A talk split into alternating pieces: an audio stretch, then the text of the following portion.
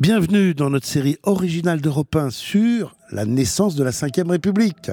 Je suis Olivier Duhamel et aujourd'hui, dans le deuxième épisode, quand un coup d'État virtuel met fin à la Quatrième République.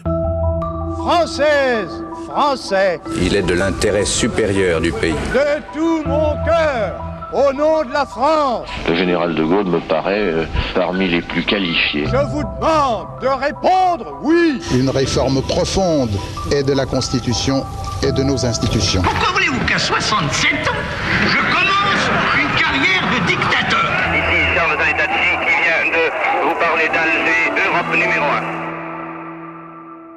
Nous nous étions quittés sur la formation très laborieuse d'un gouvernement, celui de Félix Gaillard. Et bien six mois après, ce même gouvernement tombe. Six mois, c'est la durée moyenne de vie du gouvernement sous cette pauvre quatrième République. Écoutez Félix Gaillard, chef d'un des derniers gouvernements de la quatrième, claquer la porte. Je viens de présenter à Monsieur le Président de la République la démission de mon cabinet. Il a bien voulu l'accepter. Dans les circonstances présentes, il est de l'intérêt supérieur du pays que la crise qui vient de s'ouvrir soit rapidement résolue. Et c'était le 16 avril 1958, et la crise qui vient de s'ouvrir ne sera pas du tout rapidement résolue, contrairement aux espérances de Félix Gaillard. Et euh, tout va se passer à Alger. La quatrième République est morte de l'Algérie, la quatrième République est morte à Alger. Parce que le 13 mai 1958, et c'est la première forme de coup de force, vous avez une gigantesque insurrection civile et militaire à Alger. Écoutez. À Alger, les manifestations organisées par le comité de vigilance à l'occasion du débat d'investiture à l'Assemblée nationale, ces manifestations ont commencé. À 15h30, les manifestants ont mis à sac le centre culturel américain qu'ils ont complètement vidé de ses revues et de ses livres. Toutes les archives ont été déchirées et jetées au milieu de la rue. En ce moment, près de 25 000 personnes stationnent entre le carrefour des facultés et la Grand Poste. Les manifestants scandent des slogans en faveur de l'Algérie française et hostiles à M. Mutter, ministre de l'Algérie dans le gouvernement que présente cet après-midi à l'Assemblée nationale M. Pfimelin. Et oui, à l'Assemblée nationale, euh, Pierre Flumin est en débat pour essayer de devenir le président du Conseil pour enfin sortir de cette absence de gouvernement.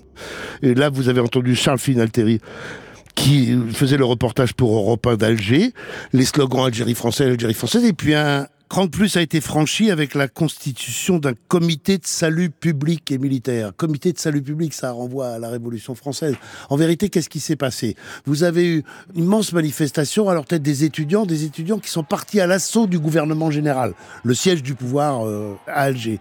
Et là, le général Massu, devant euh, cette foule qui envahissait le gouvernement général, décide avec d'autres de créer un comité de salut public, c'est-à-dire un comité de gouvernement provisoire, en sorte, révolutionnaire, insurrectionnel en Algérie. C'est-à-dire que vous avez eu d'abord une manifestation civile de colons, de pieds noirs, d'étudiants, et ensuite des militaires qui s'y agrègent pour créer ce comité, pour faire pression sur le pouvoir en France. C'est pour ça que on peut dire que c'est un, une insurrection civile et militaire, d'autant que le chef absolu du pouvoir militaire là-bas, le général Salan, va suivre Massu et va soutenir ce mouvement, cette insurrection contre le pouvoir politique à Paris.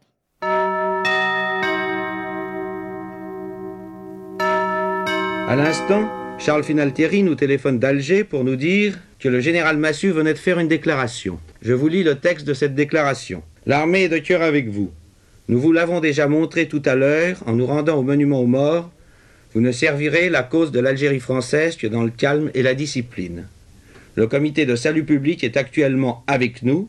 Ils ne quitteront les lieux que lorsque le conseil de salut public sera formé à Paris.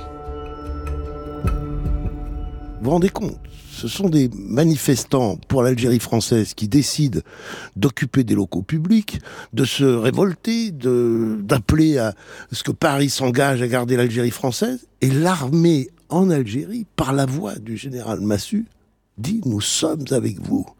Et le comité de salut public est en liaison avec l'armée. C'est donc une pression, un soulèvement civil et militaire contre le pouvoir à Paris. Et ce sera le général Salan, le chef suprême de l'armée en Algérie, qui va rallier ce mouvement. Algérie française, voici le général Salah. Algérois, Algéroises, mes amis, tout d'abord, sachez que je suis des vôtres, puisque mon fils est enterré au cimetière du Clos Salambier. Et ça, je ne saurais jamais l'oublier. Il est dans cette terre qui est la vôtre.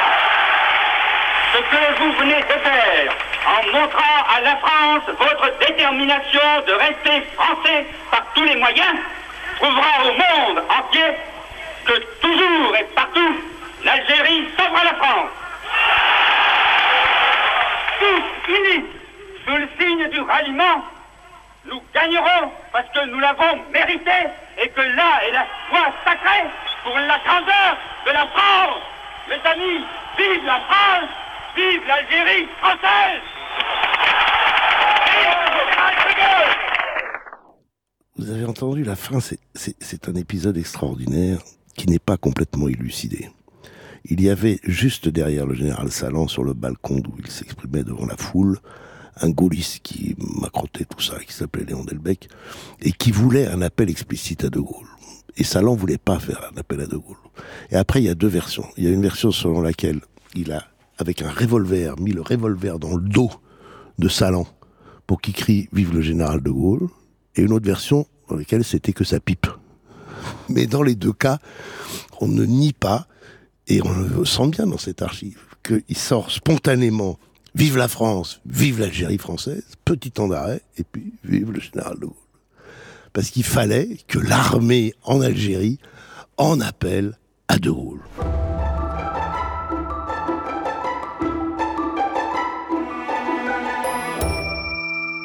Que fait le pouvoir politique à Paris pendant ce temps-là?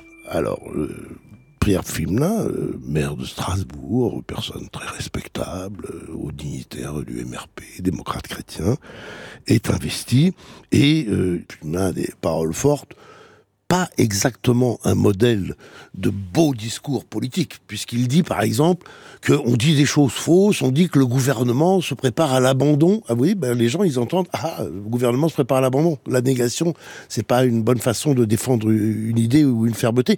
Pire, pire. Ils disent que ils vont maintenir l'ordre par tous les moyens. Et qu'est-ce qu'ils font le gouvernement? Qu'est-ce que fait le président du Conseil et ses ministres? Ils donnent les pleins pouvoirs pour rétablir l'ordre au général Salan.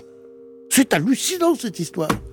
Vous avez un, un chef des armées qui s'est solidarisé avec une émeute, avec une insurrection, et c'est à lui qu'on donne les pouvoirs pour rétablir l'ordre. C'est un non-sens complet, évidemment. Et là, De Gaulle a compris. Là, De Gaulle comprend que c'est peut-être le moment, c'est peut-être l'occasion. Peut-être que là, le régime va se casser la figure. Et il fait un communiqué assez extraordinaire. La dégradation de l'État entraîne infailliblement l'éloignement des peuples associés, le trouble de l'armée au combat, la dislocation nationale, la perte de l'indépendance. Depuis 12 ans, la France, aux prises avec des problèmes trop rudes pour le régime des partis, est engagée dans ce processus désastreux. Deux jours après l'insurrection à Alger, où est la responsabilité Eh ben, c'est pas les émeutiers, c'est pas l'armée qui rallie illégalement ces émeutiers, c'est la dégradation de l'État, le régime des partis, la quatrième République. Et il poursuit. Naguère, le pays, dans ses profondeurs, m'a fait confiance pour le conduire tout entier jusqu'à son salut. Évocation évidemment de la Seconde Guerre mondiale, de, de l'appel du 18 juin, de la création de la France libre et de la libération jusqu'à Paris, martyrisé, brisé, mais Paris libéré. Aujourd'hui, devant les épreuves qui montent de nouveau vers lui, qu'il sache que, et les mots clés, je me tiens prêt à assumer les pouvoirs de la République. La République, elle vient de confier les pouvoirs au gouvernement de M. Flimelin. Bah, le général de Gaulle, lui, il dit la quatrième République, c'est elle qui est responsable de tout ce qui se passe, et c'est moi qui dois assumer les pouvoirs de la République.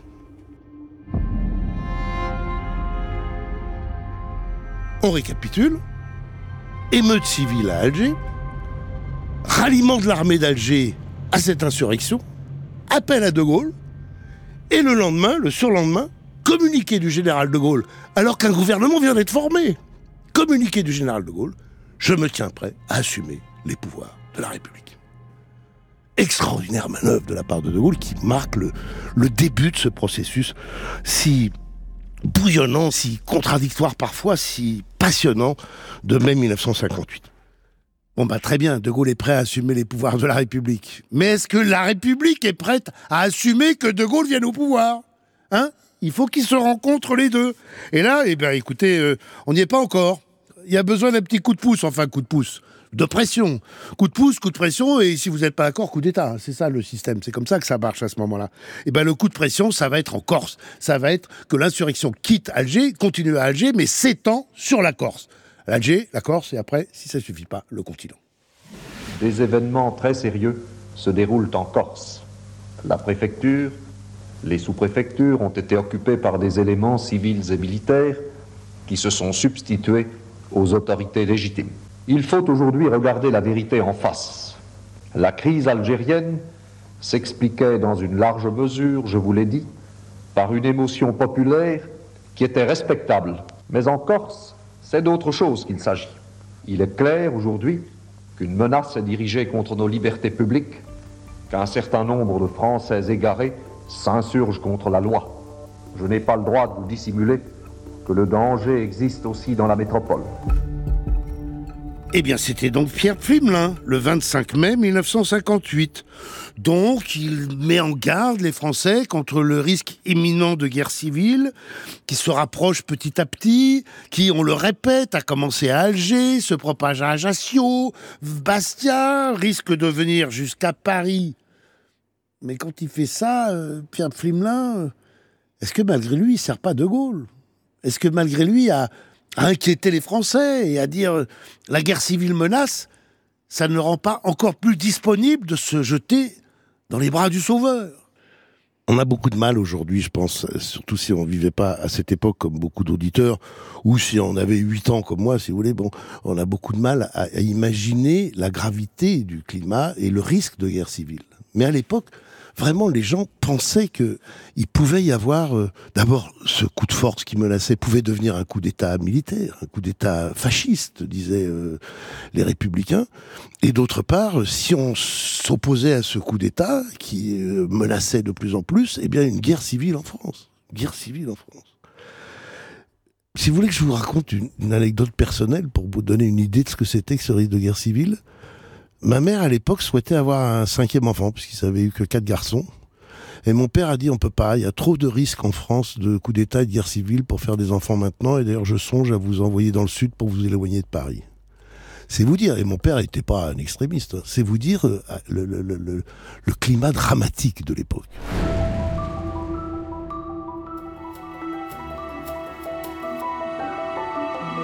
Le général de Gaulle, lui, va rallier progressivement, on le verra dans le prochain épisode, les forces politiques, et du coup, il va décommander le coup d'État. Et ça, c'est quand même un truc extraordinaire. Ça va être son deuxième communiqué, le 27 mai 1958. J'ai entamé hier le processus régulier nécessaire à l'établissement d'un gouvernement républicain capable d'assurer l'unité et l'indépendance du pays. Je compte que ce processus va se poursuivre je compte que, hein, ça veut dire si ça se poursuit, dans ces conditions, toute action de quel côté qu'elle vienne qui mette en cause l'ordre public risque d'avoir de graves conséquences. Tout en faisant la part des circonstances, je ne saurais l'approuver. Et là, la suite est extraordinaire, parce que De Gaulle n'est qu'un simple citoyen à Colombelle et deux églises. Il donne des ordres à l'armée comme s'il était le chef de l'État. J'entends des forces terrestres, navales et aériennes présentes en Algérie qu'elles demeurent exemplaires, sous les ordres de leur chef, le général Salan, l'amiral Auboineau, le général Jouot. À ces chefs, j'exprime ma confiance et mon intention de prendre incessamment contact avec eux. Quel génie ce De Gaulle dans la stratégie pour conquérir le pouvoir. Et on va préciser ça dans le prochain épisode. Je suis très impatient de vous raconter.